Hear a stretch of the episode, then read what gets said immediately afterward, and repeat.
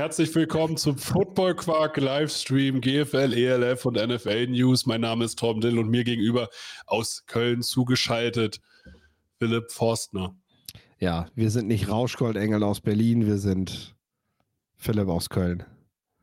Hast du nicht verstanden? Der war für mich Nee, alleine. Ja, wirklich, also der ist wirklich für dich alleine. Wenn es jetzt Leute sehen, die das Ja, verstehen, schreibt das es in die verstehen wir, Kommentare. Ja, wer denn? Erklär's mir bitte.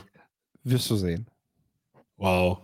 Das ist, das ist die pure Arroganz, Dinge einfach so stehen zu lassen und mich einfach dumm sterben zu lassen. Du, du bist doch nicht dumm deswegen. Das ist, das ist tatsächlich, das ist nicht spannend, wenn ich dir das erkläre. Un unwissend, das ist das Problem. Es hilft dir auch nichts, wenn du das weißt. Klar, Nein. überleg mal. Überleg, also du musst dir ja alles immer so vorstellen. Es könnte die eine Million Euro Frage werden. Bei Wer wird Millionär? Garantiert nicht. Meinst du, es ist zu einfach eigentlich? Nein. Das hat was mit meiner Region zu tun und so. Ich habe früher habe ich Konzerte gehabt, wir haben Musik gemacht und äh, eine Band, mit der wir öfter zusammen auftreten, die heißen Rauschgoldengel. Und der Sänger mit so einer mit so einer richtig geilen Stimme hat sich dann immer vorgestellt mit hier sind Rauschgoldengel aus Berlin. Und Achso, aber das ist ein bisschen angelernt an die Ärzte. Die stellen sich nämlich auch mal so vor. Wir das kann Ärzte sein. Aus, Genau. aus Berlin, aus Berlin. Genau, und tatsächlich kamen die aus Rede. Und Rede ist Oh. halt, es gibt viele Redes in Deutschland, deswegen. Ja, okay. Gibt es ein zweites Berlin? Ich weiß es gar nicht. Dadurch, dass es Hawaii und so weiter einen ganzen Bums gibt und es gibt ja mehrere Orte, die es doppelt gibt. So. In Köln gibt es auch mehrfach. Also, Das kann wohl sein. in welchem Köln bist du denn? In Köln am Rhein. Okay. Philipp ist nämlich arbeiten. Philipp, Philipp äh, bleibt jetzt ausnahmsweise auch mal direkt da und fährt nicht nur für einen Tag runter, sondern bleibt jetzt einfach das ganze verlängerte Wochenende da. Nee, Nee? nee, ich fahre heute Nacht nach Hause. Heute Nacht du Samstag zu Hause und Sonntag wieder hin. Ja. Ja, okay, das ist ja, es ist ja vernünftig. Ich sag ja gar nichts. Ja, ich, ich, bin, ich bin glücklich verheiratet. Ich möchte meine Frau nochmal so in den Arm nehmen. Björn Werner fährt auch nach Hause. Der bleibt auch nicht das ganze Wochenende. Der, ist, der hat gestern ein Spiel gemacht, der macht heute ein Spiel und der macht Sonntag auch noch wieder ein Spiel. Das ist halt Mist. Da meldet sich einmal krank und muss gleich drei Tage am Stück arbeiten. Habe ich nur gefrotzelt. Und äh, ja, aber es hilft ja nichts. Äh, der, der fährt morgen auch nochmal nach Hause. Finde ich gut. Finde ich schön. Ja, wenn es doch schön. ganz- gut. nach Berlin ist, ich meine Familie und so weiter, ne? Klar, wir Ja, sind ja. alle, Alles mit. wir sind das ist eigentlich das, unterwegs, aber das ist halt das Witzige, also das Witzige, was man nicht so mitkriegt, dass das alles Mensch, also Menschen sind im Sinne von, weil man kriegt ja immer nur diese Rolle mit im Fernsehen und der Rest bleibt ja einfach außen vor da wird ja gar nicht drüber gesprochen in dem Sinne. Ähm, und deswegen ist es einfach, es ist ja jetzt auch ein netter Insight. Ich habe noch einen anderen Insight. Äh, ihr habt wahrscheinlich mittlerweile alle das unglaublich coole Video gesehen, dass auf einmal ins RTL-Studio ein Truthahn reingeschoben wurde. Philipp, wie ist das entstanden? Möchtest du das erzählen? ja, es, also es ist ja jetzt nicht die Weltsensation, auf die Idee zu kommen, sowas zu machen. Äh, ich, ich weiß nicht mal, ob es das bei Pro7 Max vorher nicht auch sogar gab. Weiß ich Äh. Ich wollte nur wissen, wer hat von diesem Truthahn am meisten abbekommen? Sehe ich so aus? ich ich habe ich hab gut gegessen gestern, muss ich ehrlich sagen. Das sah nämlich nicht nur gut aus, das war auch wirklich verdammt lecker. Und ich bin normal bei Truthahn, die, das wird so schnell trocken und so. Ich fand übrigens ziemlich lässig. Der Plan war eigentlich, dass man den anschneidet, was ja auch gezeigt hat, dass man da die Messer so in der Hand hatte. Und Bushi hat dann einfach im John Madden-Style, ne, so einfach mal so diese Keule abgerissen und hatte die in der Hand. Äh, das sah schon cool aus. Das hatte schon Das was. halt So, Definitiv. Ich fand die ganze Aktion halt echt lustig. ja, Also, ja. Und wir haben auch wirklich alles, also wenn, wenn, dann gibt es jetzt noch ein paar Reste, die heute noch mal kalt dastehen oder so. Also das, das ist wirklich alles, was da stand, ist gut weggegangen. Da ist nichts verkommen. Äh, ich muss sagen, äh, ich, hab, äh, ich war aber nicht der Einzige, der guten Hunger hatte. Ähm, und man muss ja auch sagen, ich habe ja keinen Schichtwechsel, ne? Also ich, Du musst, ja du musst während des Ganzen essen, ne? Also das ist ja nicht so, dass du da irgendwie, du kannst jetzt nicht sagen, pass auf, dreiviertel Stunde Gewerkschaftspause. Ja, gut, diesmal hatte ich sie glücklicherweise, weil wir zwischen den beiden Spielen ja wirklich eine längere Pause hatten und ich ja wirklich nur bei den Spielen dabei sitze äh, und nicht durch die Sendung irgendwie noch so assistiere, das ist ja Quatsch. Ja. Aber in der Regel ist es so auf dem Sonntag, dass ich, äh, ihr wisst das selber, dass das reicht zwischen den beiden Spielen in der Regel für eine kurze Pipi-Pause. Und äh, dann, also. genau, wenn du Pech hast, geht es auch direkt weiter. Und dann sitzt du da und dann äh, bin ich von 19 Uhr bis um halb zwei oder so, hocke ich da dann am Stück. Und äh, ja, hier und da bringt mir mal einer was. Das, das können wir, können wir das weiter aus, äh, aus wer bringt jetzt Philipp Forstner hat also äh, von mir liebevoll Fame Philipp genannt, hat also schon eigene Assistenten, die ihm Essen bringen. Nein, nein, nein, nein, nein, nein, nein, das sind einfach nette Kollegen. Das ist tatsächlich so, dass einfach nette Kollegen in diesem schönen Klima, in dem man da halt auch ist, muss ich wirklich sagen, sind alles wirklich sehr freundliche Leute und man hat wirklich auch ein Team, mit dem man dort zusammen halt arbeitet. Und da wird einfach, wenn da einer an meinem Glaskasten vorbeiläuft, einfach mal nett gefragt, ey Philipp, soll ich dir noch eine Cola bringen? Brauchst du noch einen Kaffee oder irgendwie, weiß ich nicht, ein Stück Schokolade oder so? Äh, da wird du einfach mal nett gefragt. Philipp, du siehst so aus, als wenn du ein Stück Schokolade brauchst. Aber es ist jetzt nicht so, dass sich jemand dafür zuständig fühlt, sondern einfach ja. aus reiner Höflichkeit, weil die halt wissen, ich, ich bewege mich da gerade nicht weg. oh, das ist so schön. Allein diese Vorstellung finde ich super. Ja, wie der kleine Dicke da die ganze Zeit sitzt. Und auch dann sagen, ja, er auf den Fernseher guckt, seinen nerdigen Kram macht, aber jetzt endlich mal eine Rolle dafür gekriegt hat, die das auch vollkommen berechtigt, was er da tut. Das ist so. Gestern fragte auch wieder jemand, äh, wann hast du dir das eigentlich beigebracht? ja, schön, schön ist halt immer, wenn der Konferenzraum voll sitzt mit Leuten, die hören dann mich, wie ich gerade was sage. Und dann hören sie das quasi in Kopie zwei Sekunden später nochmal durch, durch den Mund von Frank Buschmann oder Jan Stecker oder so. Das ist, äh, also will ich, dann wird teilweise eins zu eins einfach das nochmal gesagt. Und das ist, das ist natürlich immer witzig, wenn du da sitzt und so und denkst so, habe ich gerade schon mal gehört. Wo hat er das denn jetzt ja? Ich fand, ich fand das beim Draft so unglaublich schön, als äh, weil wir uns zu dem Zeitpunkt natürlich viel ausgetauscht haben, was Spiele anging und dann auch so Meinungen zu Spielern äh, uns ausgetauscht haben und ich dann diese äh, die Draft-Übertragung gesehen habe und dann einfach so Zitate, wo ich zu 100 Prozent wusste, das ist Philips Meinung zu diesem Spieler. Äh, und genau über diesen Aspekt haben wir gesprochen. Und das wurde eins zu, das hat, konnte ich eins zu eins sozusagen, ich als Externer sozusagen widerspiegeln und sagen so, ja, das haben sie jetzt einfach, äh, das haben sie einfach übernommen. Genau, aber ich sage auch ganz klar, ne? Und ähm, das, das, ist, das ist Quatsch, dann zu sagen, da fehlt die Kompetenz dass du, dass du das nicht selber weißt. Ne? Das ist auch nicht deren Job, diese Moderatoren, ne? Also das ist was anderes. Du musst, wenn du da in dem Moment sitzt, das ist eine Live-Sendung. Du hast ja. drei Kameras, vier Kameras. Du musst den Netman mit einbinden, du musst die Zuschauerinnen und Zuschauer mit einbinden. Dann hast du eine Moderatorin, den Experten. Du musst Fragen stellen, du musst gucken, dass du vernünftig aussiehst. Zwischendurch mal einen Schluck Wasser trinken und sehen, was in diesem Spiel passiert. Play by Play. Da kannst du nicht auch noch rausfinden, äh, also ich, ich sag mal so, dass äh, Darren Bland gestern einen Rekord aufgestellt hat mit den Pick Sixes, das brauche ich denen nicht erzählen. Das, das, das ja. haben die auch selber vorbereitet, das wissen die in dem Moment so. Aber es war zum Beispiel die Situation, St. Brown fehlten am Ende noch sieben Yards zu seinen 1000. Frank Buschmann sitzt natürlich nicht da und zählt jeden Catch mit, um zu gucken, wie viel ist es denn noch, sondern der wartet natürlich drauf, dass ich ihm den Hinweis gebe, jetzt sind die 1000 geknackt oder jetzt ist knapp. Aber Buschi hat tatsächlich selber einmal nachgefragt in der Werbepause, wie viel fehlen ihm denn noch? Also er hatte das schon, er hat schon dran gedacht, dass die mhm. Tausender-Marke geknackt werden könnte. Äh, ne? Nur natürlich kann der in dem Moment nicht mitzählen, Leute. Was, was, will, man, was will man da erwarten? Ne? Und so. äh, warum hast du keinen Shoutout zu, äh, zu Lorenz gegeben, wegen des NFLPA Collegiate Bowls, veranstaltet von Lorenz Leinweber? Das hätte ich erwartet. Ja, da wärst, da wärst du ein Kumpel gewesen. Ja, äh, natürlich, natürlich. Ich habe auch drüber nachgedacht. Ich muss aber ehrlich sagen, wir haben das A, haben wir das jetzt im Podcast zum College mit drin. Ne? Ja. Äh, das Problem ist ja, äh, du musst ja mit kurzen Hinweisen arbeiten. Ja, ich muss in dem also Moment ausholen und ich kann halt nicht, wenn die reden in der Sendung, weil das ist ja, die unterhalten sich ja weiter. Es ist ja nicht so, ja. als wenn die da sitzen und warten, bis ich zu Ende erzählt habe und dann einfach so. Das heißt, ich kann ja nur Stichwörter St. Brown noch sieben Yards bis zu 1000 oder so. Mehr kann ich ja nicht durchgeben. Ich kann ja nicht in dem Moment auswählen. Wisst ihr übrigens, mein Podcast-Kollege aus Marburg, der Lorenz Leinweber, der, ne, der hat den Darren Blair damals beim Collegiate Bowl und dann da muss erstmal eine Nachfrage, was, will er denn jetzt so, ne?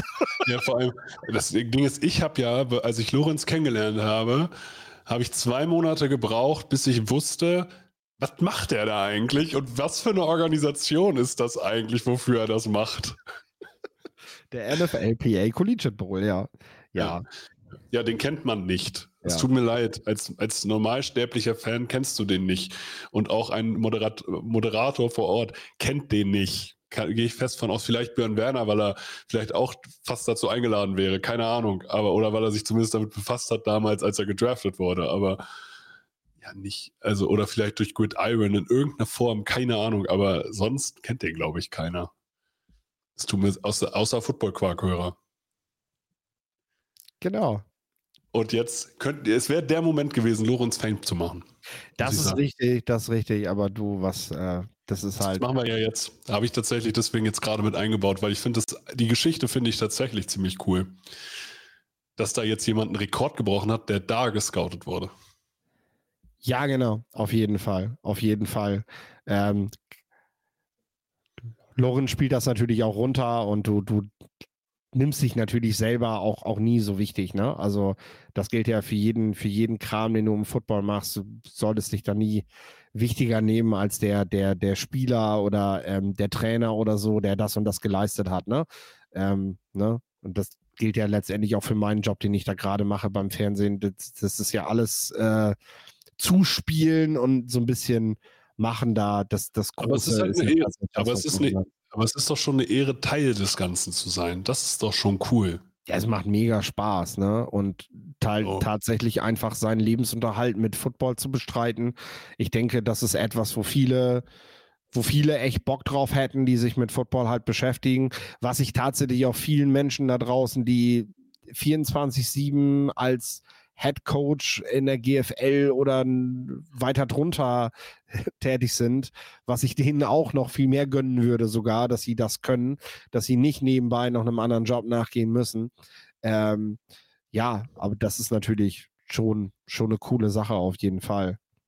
Eben, und solange man das weiß, man kann sich doch freuen und man kann uns doch teilhaben von dem Ganzen. Ja. Teilhaben Einfach, weil es ist ja super spannend. Das ist ja so eine, so eine Medienbubble, für die ja sehr viel, ja, in die viele nicht reinschauen können. So. Nee, das stimmt, das stimmt. Aber gleichzeitig sei eben auch so, Leute, das ist auch, ja, auch nichts, nix, wo ich jetzt irgendwie, weiß ich nicht, wo wir, wo wir, wo wir, wo Leute denken müssen, oh mein Gott, was kann er jetzt ja. Besonderes oder so. Im, im Gegenteil. Tages, am Ende des Tages geht ihr alle einfach arbeiten. Genau. Und das ist mein Job. Fertig. Und das macht, das ist ein sehr schöner Job, ja. Das gebe ich zu. Ja.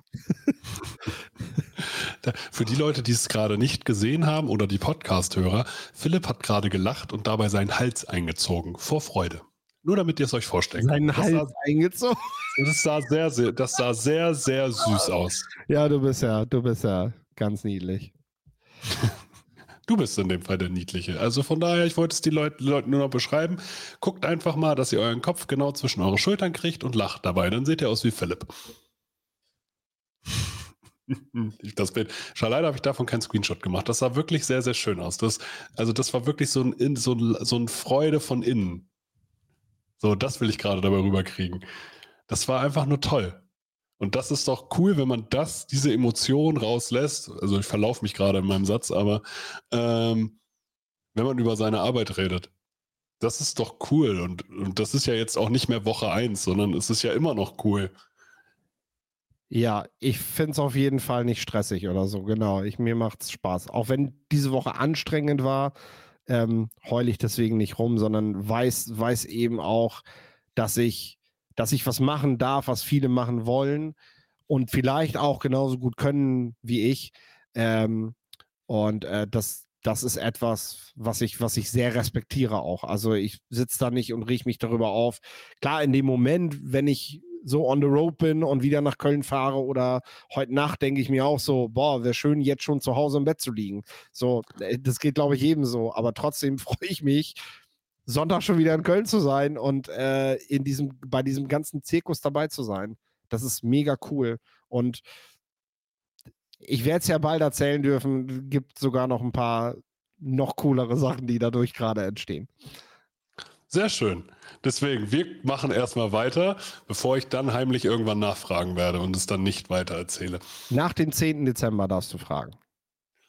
Nach dem 10. September muss ich mir das schon wieder, muss ich mir das schon wieder aufschreiben. Ich gucke mal, ob ich mir das merke. Vielleicht muss es mir auch von dir aus erzählen. Mal gucken, ja, ob ich mir das. Ich werde es wahrscheinlich von mir aus erzählen. so, wie, wie kriegen wir jetzt den Übergang hin? Redcon. So. Also ich wollte gerade sagen, ich habe gerade schon über GFL-Coaches geredet. Eigentlich war die Überleitung ja. schon da und dann hast du über meinen Hals gesprochen. Wel äh, welchen Hals? ich ich komme bald komme ich wieder nach Hildesheim und dann äh, kriegst du einfach mal welche an deinen Hals. Dann zeige ich dir, was ein Hals ist. So. Den man nämlich sieht. So, Redcon. Schön, also das Schöne, also zur Erklärung, ich weiß, dass Philipp solche Witze lustig findet und dass, dass wir so miteinander reden können, ohne dass er mich danach persönlich, dass er sich persönlich beleidigt fühlt. Was denkst du? Vielleicht weint er auch zwar abends, aber dann erzählt er es mir wenigstens nicht. Können wir jetzt okay. über Football reden? Machen wir doch schon die ganze Zeit. Redcon. Ja. Äh, ich war auf der, ich war auf der Redcon, ja. Das war cool. Nein, was, was ich an der Redcon mag, ich war ja jetzt ja zum zweiten Mal ähm, und durfte diesmal die Podiumsdiskussion und äh, ein Modul äh, ja, erzählen. Also ich habe die Podiumsdiskussion moderiert. Da waren Vertreter der AFL mit Christoph Seil, äh, Vertreter der ELF mit Sebastian Stolz und Christopher Hahn, Vertreter der GFL mit Axel Streich und ein Vertreter des Bayerischen Landesverbandes mit Martin Hanselmann. Und die zusammen auf dem Podium zu kriegen, war eigentlich sehr, sehr cool. War auch thematisch sehr, sehr cool, weil da wurden so ein paar Statements rausgehauen, die halt die halt tief blicken lassen, sagen wir es so, weil du hast auf einmal von diesen drei Organisationen wirklich namhafte ähm, und befugte Menschen zusammen. Und wenn man die dann Sachen fragt, dann ist das schon sehr, sehr, äh, also aufschlussreich. Also ich fand, ich habe äh, die Frage gestellt zum Abschluss, was würdet ihr euch in einer perfekten Welt wünschen für, äh, und was würdet ihr ändern am, im europäischen American Football in der Zukunft? Also erstmal im nächsten Jahr. Und äh, der Vertreter, der Generalsekretär des äh, AFBÖs, äh, Christoph Seil, hat da unter anderem gesagt, er würde sich wünschen, dass die deutsche Nationalmannschaft mal wieder gegen Österreich spielt, weil dann sei Europa wieder Europa. Das fand ich sehr, sehr schön. Ähm, und Axel Streich hat sich einen europäischen äh, Wettbewerb mit sportlicher Relevanz gewünscht. Wenn ein ELF-Vertreter neben ihm sitzt. Das fand ich tatsächlich ein bisschen lustig äh, und konnte mir auch ein Grinsen nicht verkneifen. Aber ansonsten war das, das war eine sehr, sehr harmonische Veranstaltung. Das muss man mal ganz klar sagen. Das Coole bei der Redcon ist, dass da wirklich nur Leute hinkommen, die in irgendwelchen Vereinen oder Institutionen, egal welche Liga, äh, wirklich Dinge voranbringen wollen. Und die besuchen dann verschiedene Vorträge, Workshops und wollen einfach von anderen lernen. Und da ist es egal, ob du in der GFL bist oder nicht, solange du halt irgendwie ähm, in deinem Thema richtig gut bist kannst du da dieses Thema unter die Leute bringen? Also wir hatten da den, äh, den Christoph Wittfeld von den Krefeld Ravens, der über die Organisation der Krefeld Ravens gesprochen hat, die ja in den letzten Jahren einfach Jahr für Jahr immer aufgestiegen sind. Und einfach eine Rie und auf einmal über, ich glaube, über 4000 Leute irgendwie als Zuschauer bei, in einem Viertligaspiel hatten. Und das finde ich schon sehr, sehr bemerkenswert. Und der hat dann mal erzählt, wie die das halt aufbauen und wie professionell die das Ganze angehen, auch wenn sie noch irgendwie in der vierten Liga sind. Ähm, sind die wahrscheinlich professioneller aufgestellt als mancher Zweit- oder Drittligist. Und das ist halt sehr, sehr cool in dem Sinne. Und deswegen lohnt es sich eigentlich für jeden, egal in welcher Liga du bist, egal ob in der ELF, GFL oder Regio, vierte Liga, fünfte Liga, sechste Liga, Flag Football, Jugendprogramme lohnt es sich zu Redcon zu kommen, weil man halt von vielen Leuten lernen kann. Und das macht's, äh, macht spannend und deswegen kann ich eigentlich nur jedem empfehlen, da zu sein und hinzugehen. So sieht's aus.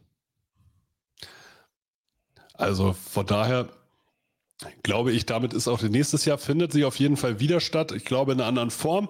Die, die Veranstalter sind da gerade noch in der Entwicklungsphase. Ähm, aber ich kann jetzt schon Werbung für 2024 machen. Ich würde sagen, ich würde wieder im November dann sein, ne? Kann, kannst, also kann man von ausgehen, dass sie irgendwie im November ist. Ob jetzt in Regensburg, kann ich noch gar nicht sagen. Aber, ähm, und ob es immer Vorträge sind, ob es mehr Workshops werden, etc. Oder vielleicht geht man noch nach Zentraldeutschland, damit es noch für mehr Leute zugänglich ist, weil Regensburg schon ein bisschen weg vom Schuss ist. Ähm, aber das sind, das sind gerade, also ich habe gar nicht die Befugnis darüber, irgendwas zu machen und so weiter. Ich kann eigentlich die nur mit denen, bin halt mit denen im Austausch. Ähm, und ich weiß, dass das Gedankenspiele sind. Okay. Deswegen, ich würde sagen, wir kommen erstmal zu GFL, damit wir hier auch mal vorankommen. So sieht es nämlich aus. In der GFL ist, und Philipp macht mal wieder gerade irgendwas nebenbei. Ja. Das führt, das führt dann zu Philipps Einsilbigkeit, deswegen für die Leute, die sich gerade wundern. Bei den Ingolstadt. Aber die GFL. Bei den Ingolstadt Dukes lohnt es sich anscheinend gerade in den Coaching-Staff zu schauen, weil letztes, letzte Woche haben wir veröffentlicht, dass äh, Sotilair äh, OC wird und jetzt haben sie auch einen neuen Defense-Line-Coach. Aber ich persönlich habe erst gedacht, okay, der Sotilair hat einfach seinen Defense-Line-Coach der, äh, der Cowboys mitgenommen, aber gar, das stimmt gar nicht, sondern okay.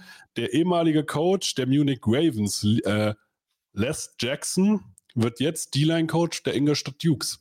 Und ich finde es total cool, wenn Teams erstmal einen guten Coaching-Staff aufbauen, bevor sie ihre ganzen Spieler verpflichten und äh, sozusagen, damit sie den Spielern auch möglichst viel bieten können. Und die Ingolstadt Dukes haben letztes Jahr, glaube ich, als Aufsteiger einen richtig guten Job gemacht. Und irgendwie hat man das Gefühl, die machen jetzt den nächsten Step.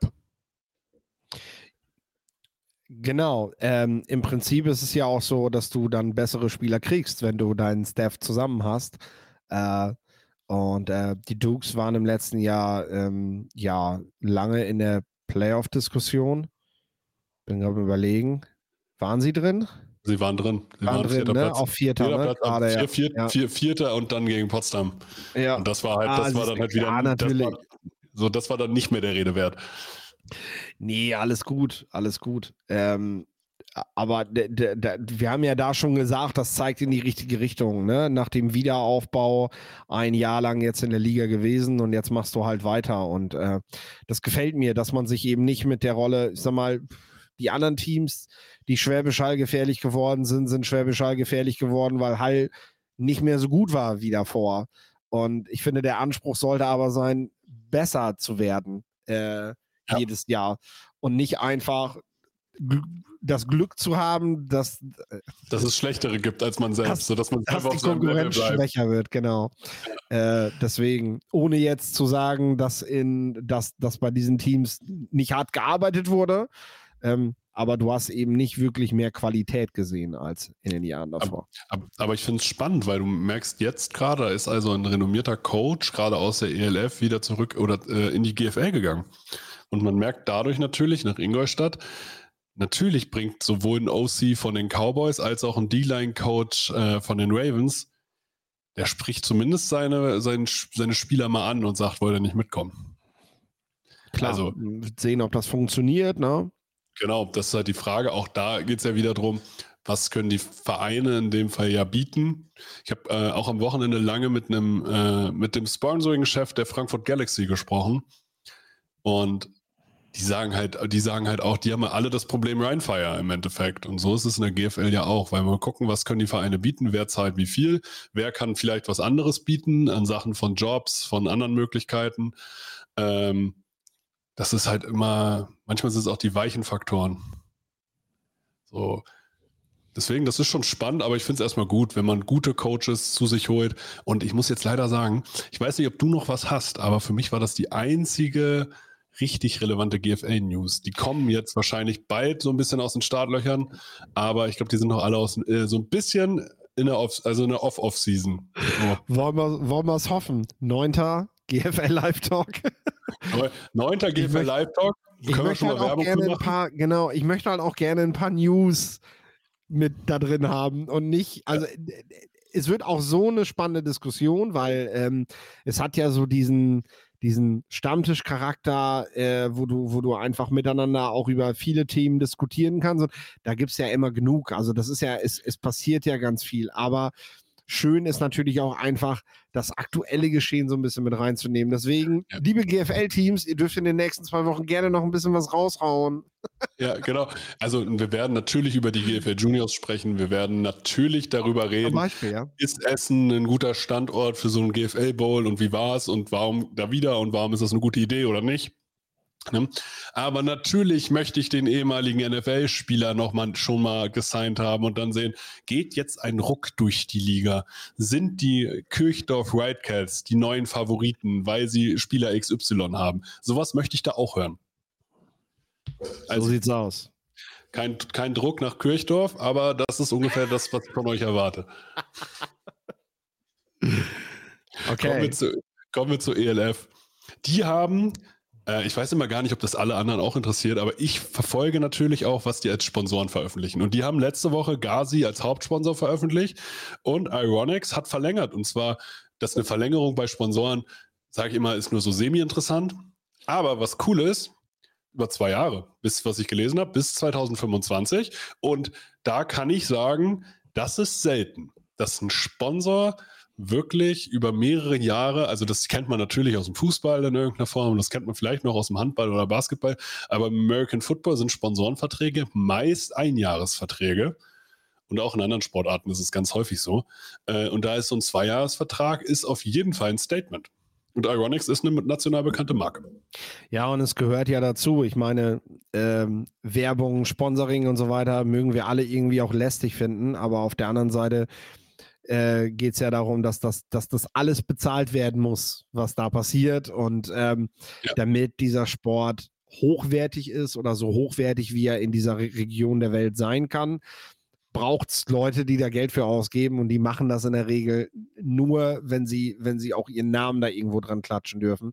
Äh, und deswegen gehört Sponsoring und Werbung halt dazu. Und ich glaube, für, für die meisten ist das eher so, ja, nimmt man zur Kenntnis, ne? Ähm, aber es ist auf jeden Fall eine wichtige Nachricht auch für die Stabilität des Footballs Eben. in Europa. Eben. Also, und das zeigt ja erstmal, dass es da eine Vision gibt. Ich kenne tatsächlich gerade im lokalen Bereich, kenne ich sogar zwei Fälle, äh, wo es so lokale, ich nenne es mal Mäzene gibt, ähm, die einfach sagen, ich gebe euch das Geld, aber wehe, ich tauche irgendwo auf, dann streiche ich euch das Geld sofort wieder. Ja klar, die hast du natürlich auch. Das habe ich sogar bei mir auch auf Dorfebene im ja. Frauenfußball. Äh, du willst, du willst dann nicht, weil, weil dann kommen sie halt alle an. Ja. Da hast du natürlich keinen Bock drauf. Nee, das verstehe ich auch. Ähm, aber ja, äh, klar, in, so nationalen, in so nationalen Ligen, wenn es Firmen sind, die wollen schon und die machen das auch nicht aus Nächstenliebe, die wollen dann auch sowas wie Ergebnisse sehen. Ne? Genau, hier, hier ist es Teil von einer Kampagne, von deinem Werbekonzept oder so und eben nicht, ja. nicht ähm, ich supporte mal den lokalen irgendwas. Fußballverein, Hockeyclub oder ja. so. Und äh, ja, das, das muss für mich nichts zurückbringen oder so, sondern das mache ich halt einfach auch, damit es der Community hier gut geht. Äh, ja. ne, so, das gehört ja auch, der Stadtteilarbeit, was auch immer, gehört dann eben auch dazu. Ja. Als, als Selbstständiger hast du ab einem gewissen Geldbeutel da auch eine Verantwortung für dich und bist da auch aktiv. Ja, absolut. Deswegen freut es mich für die ELF.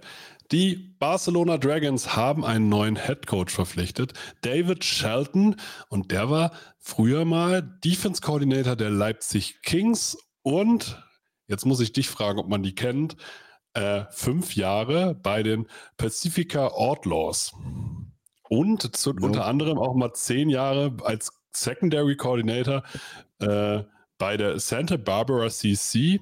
Santa Barbara. ja. Und der. Am Community Arizona, College. CC heißt ja, Community ja, College, ja. Aber ja, und die, die nächste, die ich nicht kenne, sind die, Arizona, also die Arizona Christian University. Ja. Die kennt man auch nicht, oder? Nee, das äh, werden, werden kleine Jukos und so sein. Also im Endeffekt, ähm, jeder, jeder oder, oder viele kennen Last Chance U Äh, viele kennen das Prinzip dieser Schulen und im Endeffekt gilt dort für Coaches genau dasselbe wie für Spieler. Ähm, es ist eine Etappe in deiner Trainerkarriere, die du vielleicht nehmen musst, weil du nicht über die Beziehungen verfügst.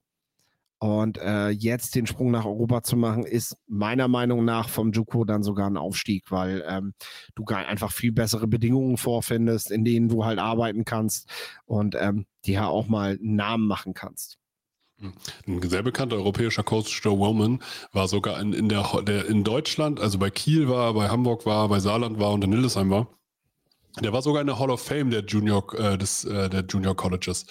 Also da kann man sich, also das sind nicht schlechte Coaches. So. Um es, es, es, gibt Profis der National, äh, der National Football League, die haben, die mussten den Weg halt übers Juko gehen. Das, äh, so, ja, das also der, ich meine. Ne? Es ist äh, halt einfach. Der Wop Ninkovic, der war bei Joe Roman äh, tatsächlich am Junior College. Ja. Und der ist ja Patriots-Fans zumindest ein Begriff. Ja, ja, auch nicht, nicht nur Patriots-Fans, aber du, du musst halt, da musst du dich halt wirklich durchbeißen. Das ist für viele, ist es das Abstellgleis, ist es eine der letzten Etappen oder ist es eben die Etappe, hier muss ich mich bewähren, um Größeres zu machen, weil hier bleiben kann ich auf jeden Fall nicht. Also das ist halt klar, du kannst nicht 30 Jahre lang am Juku arbeiten und, und hoffen, dass du eine vernünftige Rente kriegst. So. Die Prag Lions haben den Vertrag verlängert, was ja auch eine, normalerweise erwähnen wir nicht so viele Verlängerungen, aber James Burks, der 40 Tackle, 8,5 Sacks und 6 Tackle for Lost und 4 Forced Fumble gemacht hat, bleibt bei den Prag Lions. Das ist deshalb eine News, weil es den Prag Lions ja nicht so gut ging. Und da finde ich schon, dass so jemand, der auf jeden Fall Angebote gekriegt hat, dass der bleibt, ist ein guter, ist ein Statement für den Standort.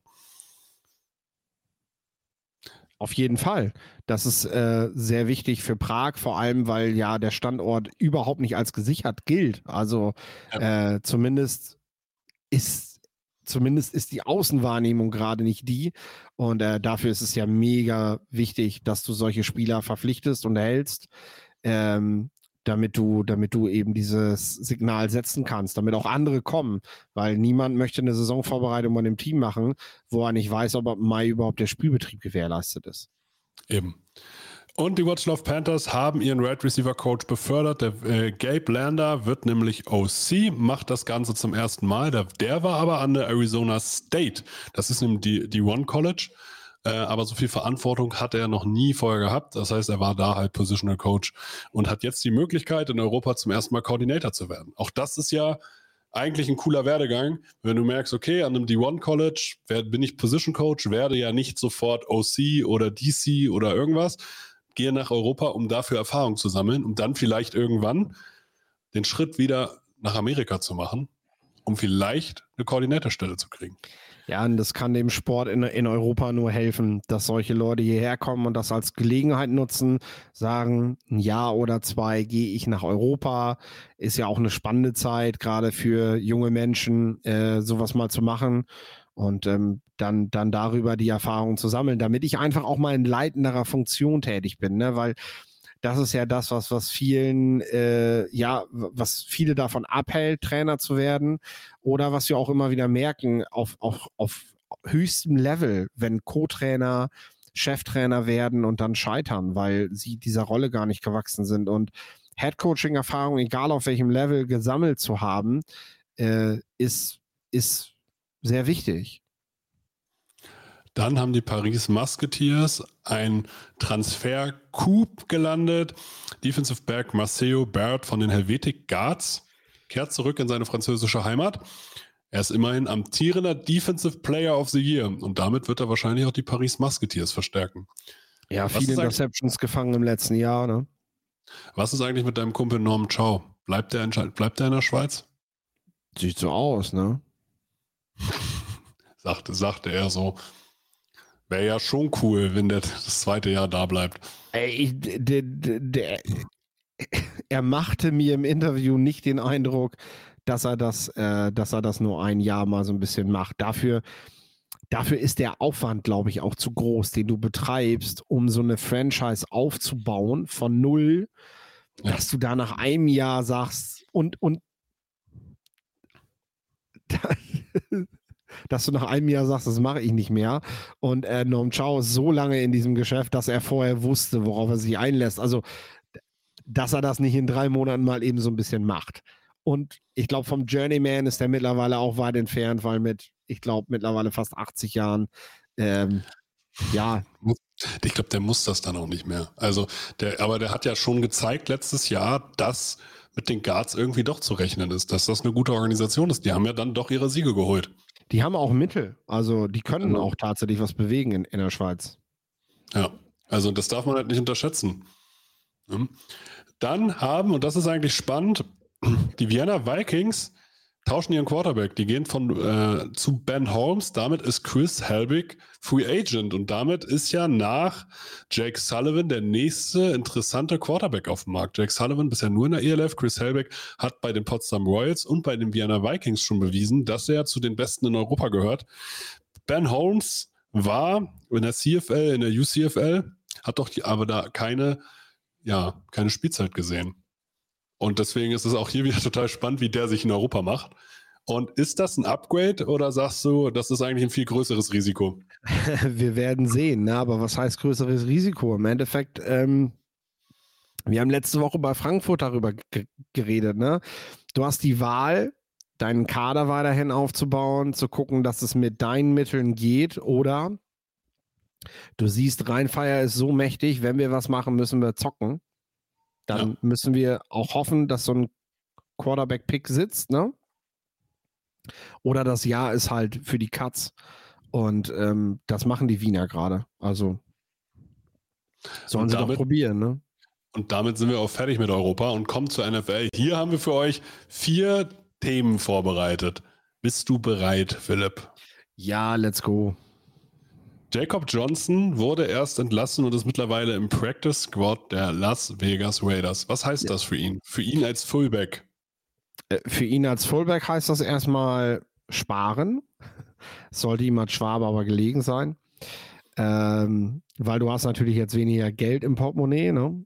Ähm, das zeigt, wie gut er arbeitet, dass man ihn jetzt nicht einfach auf die Straße setzt. Ne? Äh, und das ist halt im NFL-Business gehört das dazu. Ich denke, Jakob Johnson hat zwei Optionen. Einmal im Practice Squad dieses Jahr bleiben und nächstes Jahr sich bei einem anderen Team um einen neuen Kaderplatz bewerben.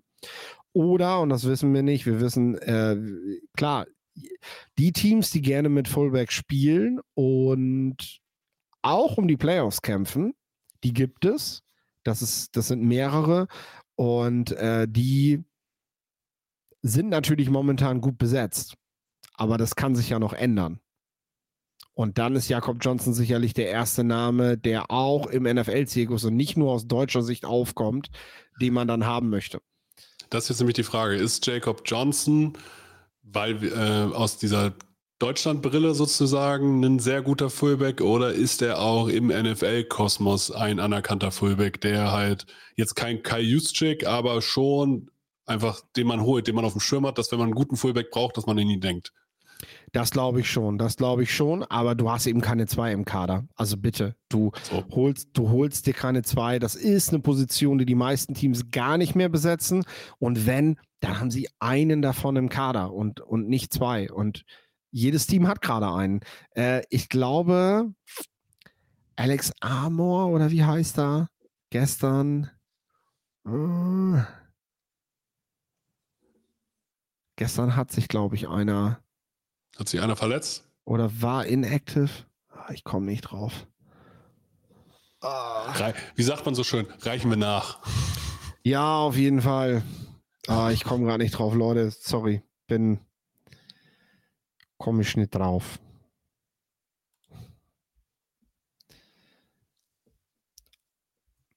Aber das wäre halt sowas. Äh, ja, Philipp Kugel tatsächlich gerade. Genau. Äh, Josiah de Guara war bei den Packers auf jeden Fall raus und die sehen sich jetzt ja vielleicht auch wieder auf Playoff-Kurs. Nachdem sie gewonnen haben gegen die Lions und ja. wenn man sich das Restprogramm ansieht, ist es tatsächlich nicht unrealistisch, finde ich. Nächste Woche Chiefs, aber dann ähm, kann, kann tatsächlich einiges gehen. Äh, und sind das die Cowboys? Nee, die Cowboys haben Hunter Lipke, äh, es sind die Washington Commanders und die werden da sicherlich nicht mehr aktiv werden. Es sei denn, sie holen zur nächsten Saison, ja, es sei denn, sie holen zur nächsten Saison Bill Belichick und Josh McDaniels, dann wird das Thema Jacob Johnson wieder spannend. Ja, das stimmt, aber dann kannst du es immer noch machen. Das ist richtig. Also, Jacob Johnson, trotzdem Zukunft Jakob. in der NFL. Jakob, Jakob Johnson. So, sorry. Äh, aber trotzdem Zukunft in der NFL, das ist ja das, was, entspannt, was ja spannend ist. Ja. Oder muss er sich Gedanken machen, dass er jetzt als Veteran einfach dann zu teuer ist für seine Position? Wird man sehen, wird man sehen. Das kannst du nie genau sagen. Das ist ab dem Moment, wo du, wo du in diesem Bereich, das kann Glück sein, das, das kann, du kannst auch einfach Pech haben. Du, du fummelst dann mal den Ball auch in, in deinem ersten Preseason-Game oder so. Das weißt du alles nicht. Ne? Das sehen wir bei, bei äh, hier den Sohn vom Günni, ähm, Dominik, hm? dem äh, Placekicker aus Nürnberg, äh, der, ja, der, ähm, der, glaube ich, keine Chance mehr hat in der NFL, weil er dieses eine schlechte Spiel hatte. So. Ja das ist halt so. Hast du keine Chance mehr und, und äh, so funktioniert. Es kommen halt jedes Jahr so viele Talente nach und das gilt natürlich auch für Jakob Johnson. Es kommen nächstes Jahr wieder einige Fullbacks von den Colleges, die sind billiger, die sind vielleicht genauso fleißig. Und äh, warum soll man dann für einen Fullback so viel Geld ausgeben? Das ist logisch. Aber die meisten wissen auch, ey, gut, zwei, drei, vier Jahre vielleicht. Ich muss das Maximum mitnehmen. Jakob hat, glaube ich, laut Spottrack über 5 Millionen US-Dollar verdient. Und er hat ja selber immer gesagt, dass er sehr sparsam ist. Er ist nicht Business-Klasse geflogen, wenn seine Mitspieler das gemacht haben und so. Ähm, äh, ich denke, der wird seine Schäfchen im Trockenen haben. Das ist in Ordnung. Und äh, ey, der hat NFL gespielt. So. Und das ist halt cool. Und er hat wirklich gespielt. Ne? Genau. Also, dann man hat es kommen sehen oder auch nicht. Die Pittsburgh Steelers haben sich von Matt Canada getrennt. Was sagst du dazu? Der erste Coach der Pittsburgh Steelers Geschichte, der in der Saison entlassen wurde, seit 1941. Ja, das, das ist die Aussage. Das, das vergessen immer viele, die sagen, oh, den Belichick sollen sie doch gleich mal rausschmeißen und so. Das macht man in den USA nicht. Und vernünftige Franchises machen das nicht. Die entlassen ihre Trainer, Co-Trainer und so nicht innerhalb der Saison. Und Matt Canada hat, also der muss nicht nur einen ziemlich schlechten Job gemacht haben, der hat auch einen verdammt schlechten Job gemacht. Es war eine Fehlentscheidung von Mike Tomlin, mit ihm in die Saison zu gehen.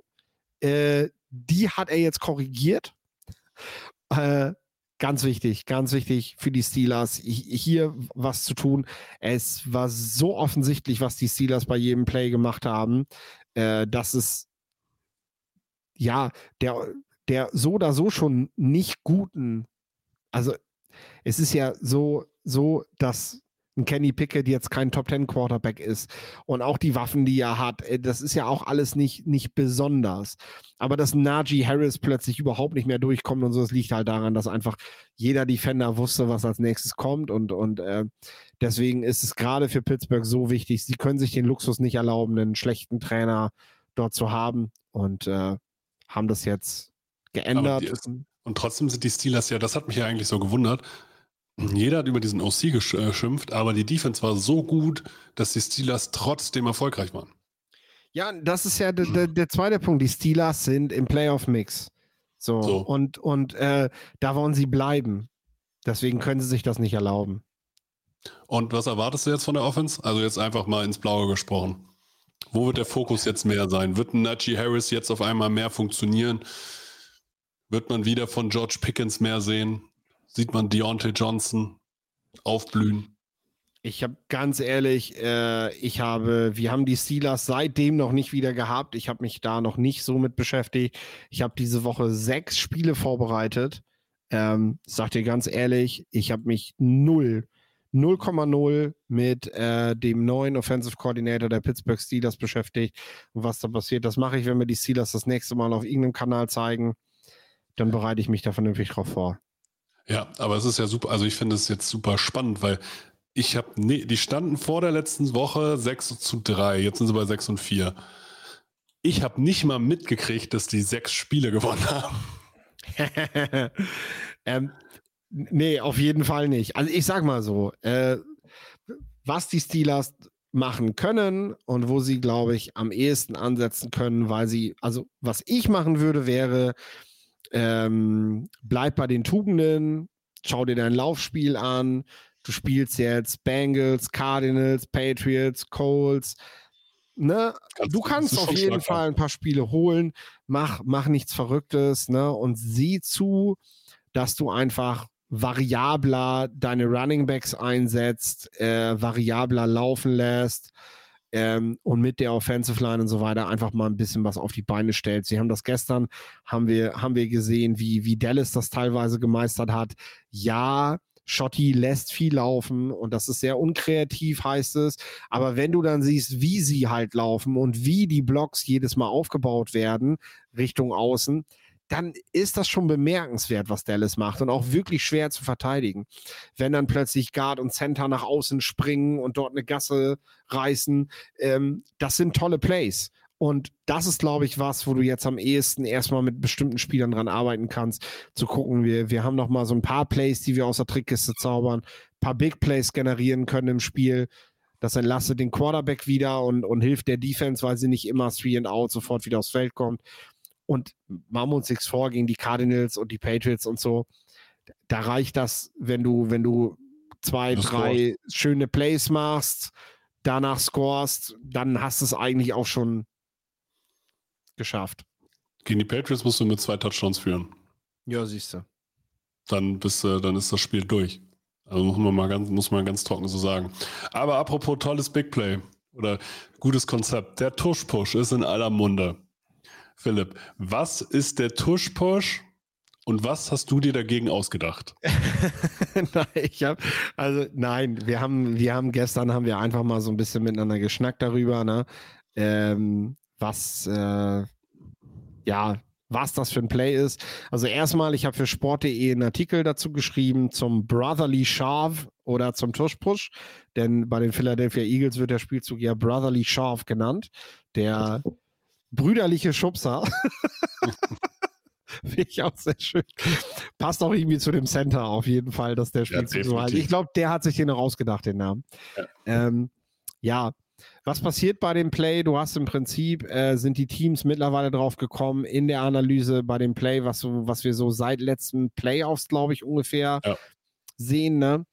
Dass es, dass dieser Angriff in zwei Wellen kommt. Ne? Du hast einmal hast du einen Jason Kelsey, der mit unfassbarer Geschwindigkeit für einen Safety, äh, für einen Center reinschießt nach dem, nach dem Snap und im Anschluss daran, also Jalen Hurts springt in dem Moment direkt nach vorne, wird dann aber nochmal geschoben, um nochmal so einen zweiten äh, mhm.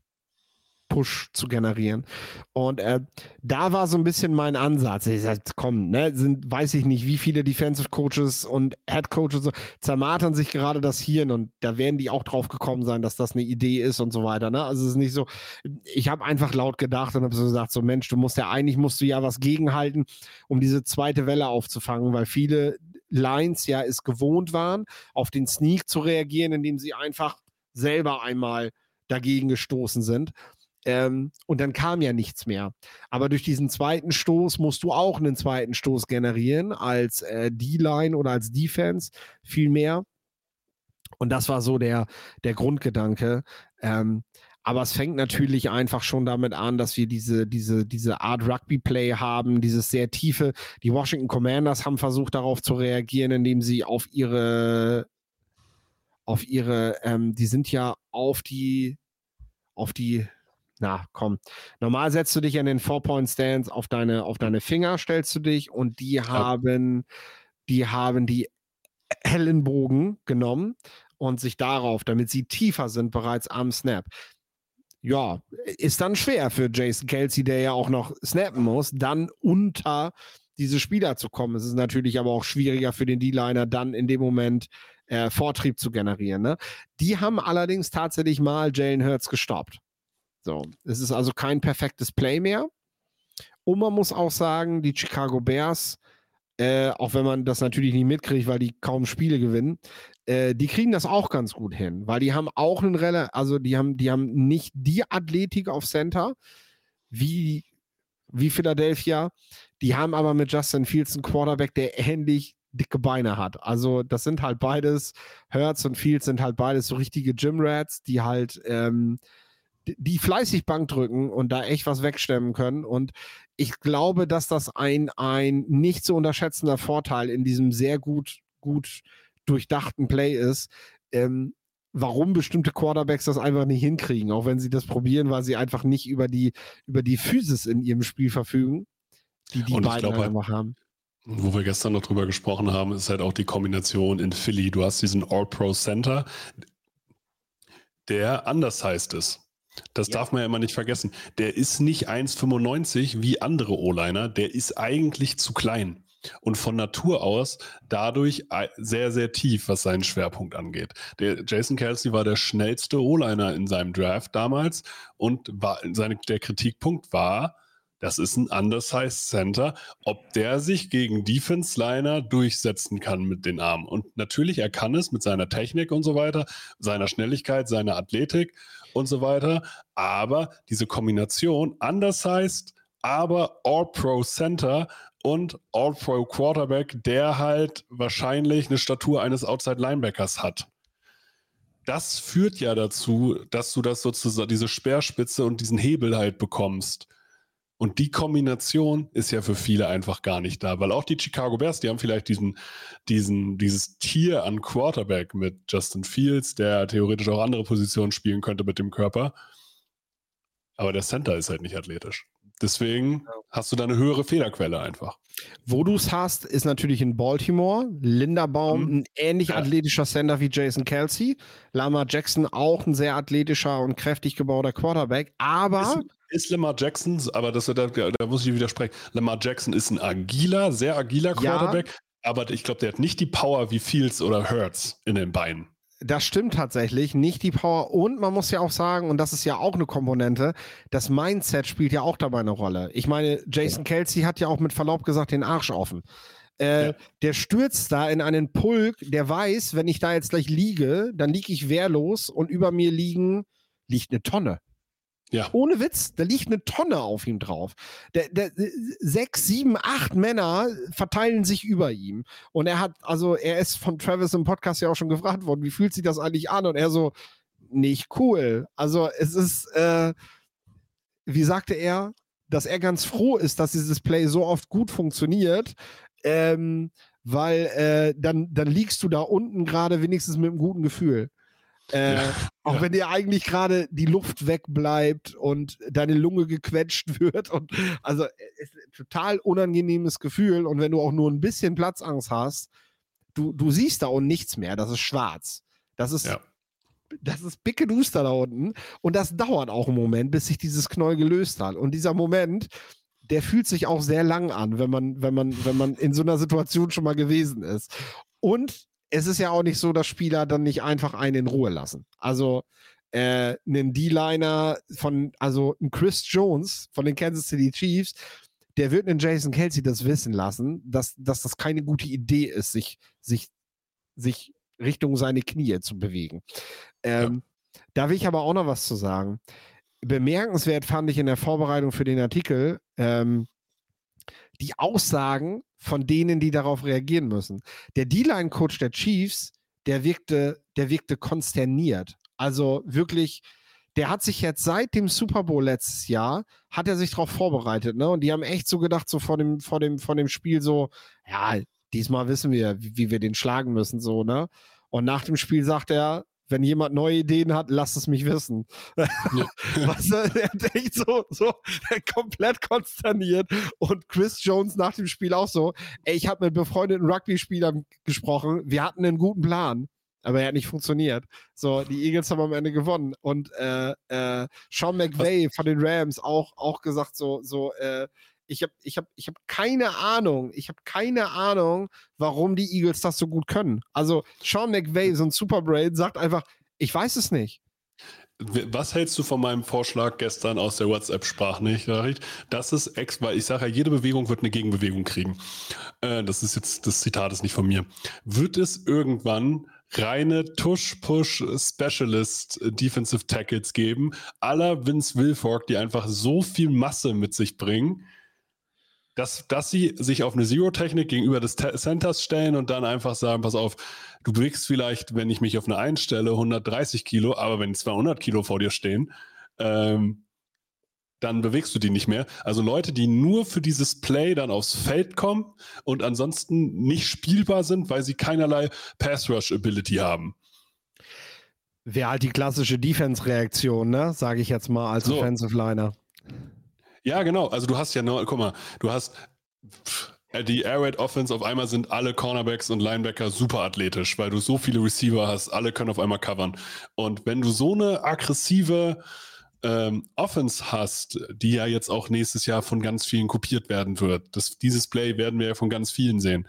Äh, und auch, auch der, der Need auf, ich brauche einen athletischen kleinen Center, wird ja größer werden. Das ist nun mal so. Ähm, darauf werden der Defensive reagieren. Und ich fände es super cool, wenn wir wieder, wenn wir mehr Fettsäcke sehen, die einfach nur dafür da sind, da aufs Feld zu kommen und einfach so eine Power mitbringen. Ein Stück weit haben die Dallas Cowboys das mit Marcy Smith ja sogar schon gemacht. So, ja, der, das ist ein One-Stopper und der ist cool. Also, der wiegt über 150 Spieler. Kilo und ist 1,90 Meter 90 ja. und größer. Also, das, ja. ist, das, ist, das ist eine Gewalt an der Line. Ja. Ne? Der, der kann aber trotzdem jeden Snap spielen. Und das bleibt am Ende eben.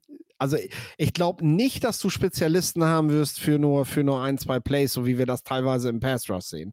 Weil, weil mhm. dafür hat dieses Play dann auch nicht die Bedeutung, weil bisher kriegen das nur die Eagles hin Natürlich werden weitere Teams nachholen, aber wir haben schon gesagt, dass nur gut trainieren wird nicht reichen.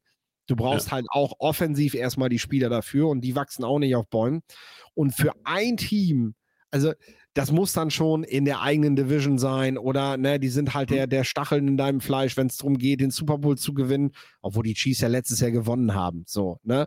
Im Endeffekt, ja, jetzt haben die Eagles in der Regular Season knapp gewonnen, aber im Endeffekt, im Endeffekt hat ähm, hat, äh, ähm, hat doch, hat doch der D-Line-Coach Joe Cullen ähm, die, die, die passende Reaktion geliefert.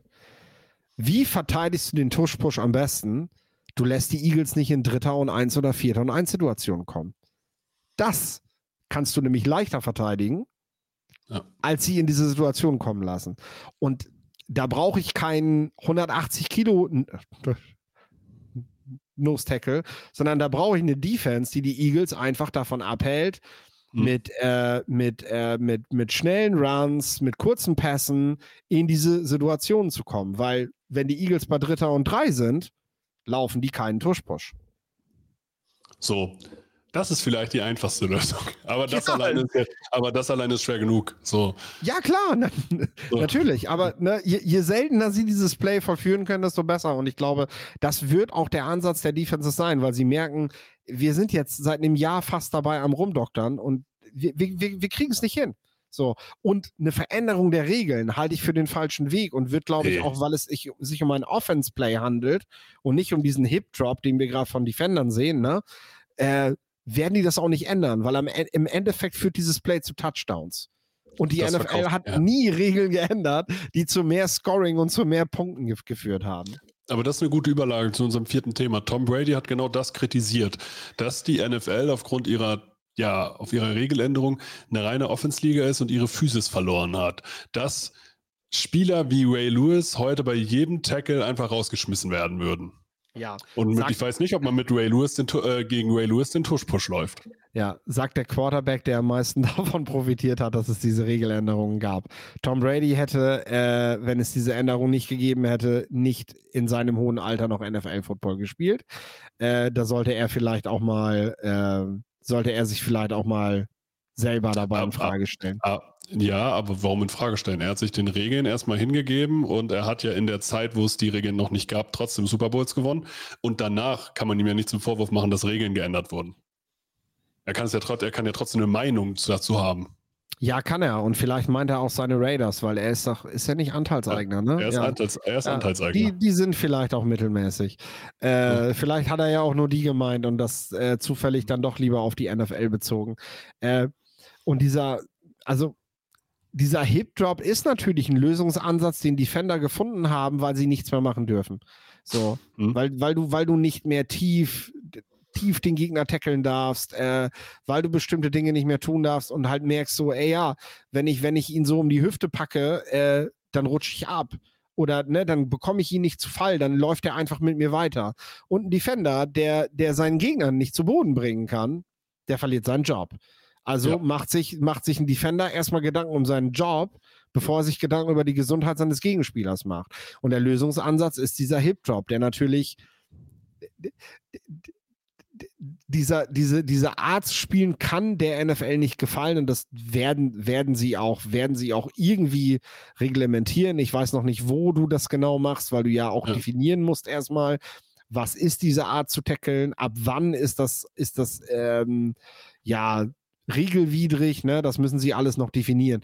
Aber es wird was passieren und dann werden die Defender sich wieder was halt äh, äh, dafür zurechtlegen, weil im Endeffekt das ist doch das Spiel seit Ewigkeiten. Sobald die Defense mit irgendwas zu stark wird oder das Spiel zu gefährlich wird, ähm, kommt die NFL wieder mit neuen Regeln. Defender müssen darauf reagieren, finden wieder neue Lösungen und dann dreht sich das Rad von neuem. Und äh, ähm, also Spieler mittelmäßig, weich oder irgendwas. Also, komm, also das ist, das ist doch echt Gerede von einem alten Sack. Und das ja, steht Tom Brady überhaupt nicht gut.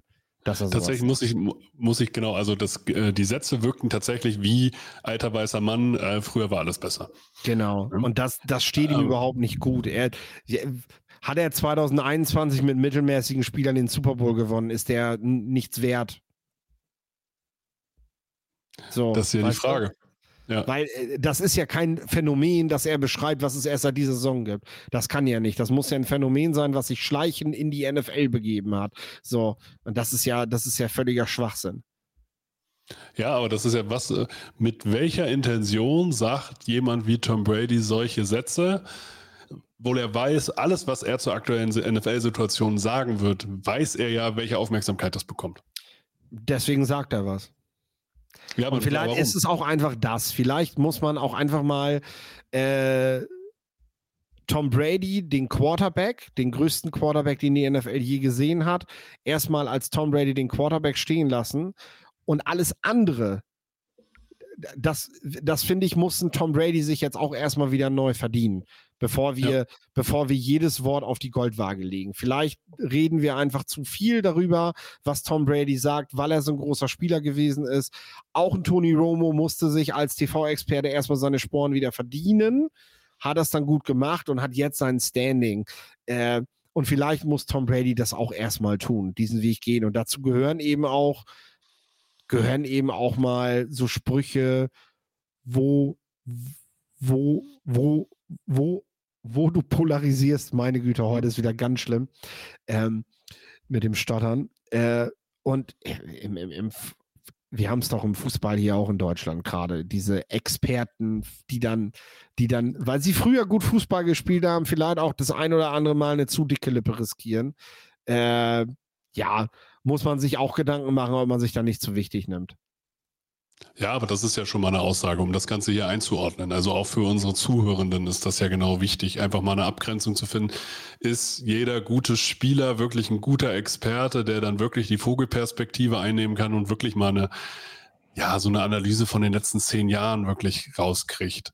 Jemand, der letztes Jahr noch gespielt hat. Also ähm, Weiß nicht, welche ja, Rolle man ich da Ich spreche Tom Brady das nicht ab, dass er das nicht sein kann. Darum geht es gar nicht. Ich spreche nee. Tom Brady aber ab, dass er, dass er jetzt in diesem Moment schon über die Expertise verfügt von, von, von Leuten, die, die dieses Handwerk seit 20, 25 Jahren machen. Weil auch das muss erstmal wieder gelernt sein.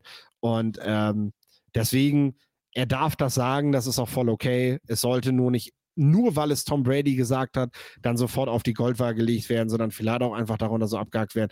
Auch der sammelt jetzt gerade im Media-Business neue Erfahrungen und äh, darf dann natürlich auch mal was Falsches sagen, ohne dass wir dann gleich sagen, oh, Tom Brady hat aber gesagt, sondern ja, lass ihn dann auch einfach mal erstmal lernen. In diesem Sinne, ich glaube, wir haben es geschafft.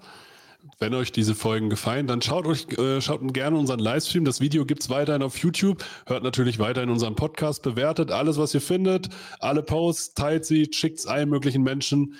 Es war mir ein Blumenpflücken, Philipp. Das letzte Wort hast wie immer du.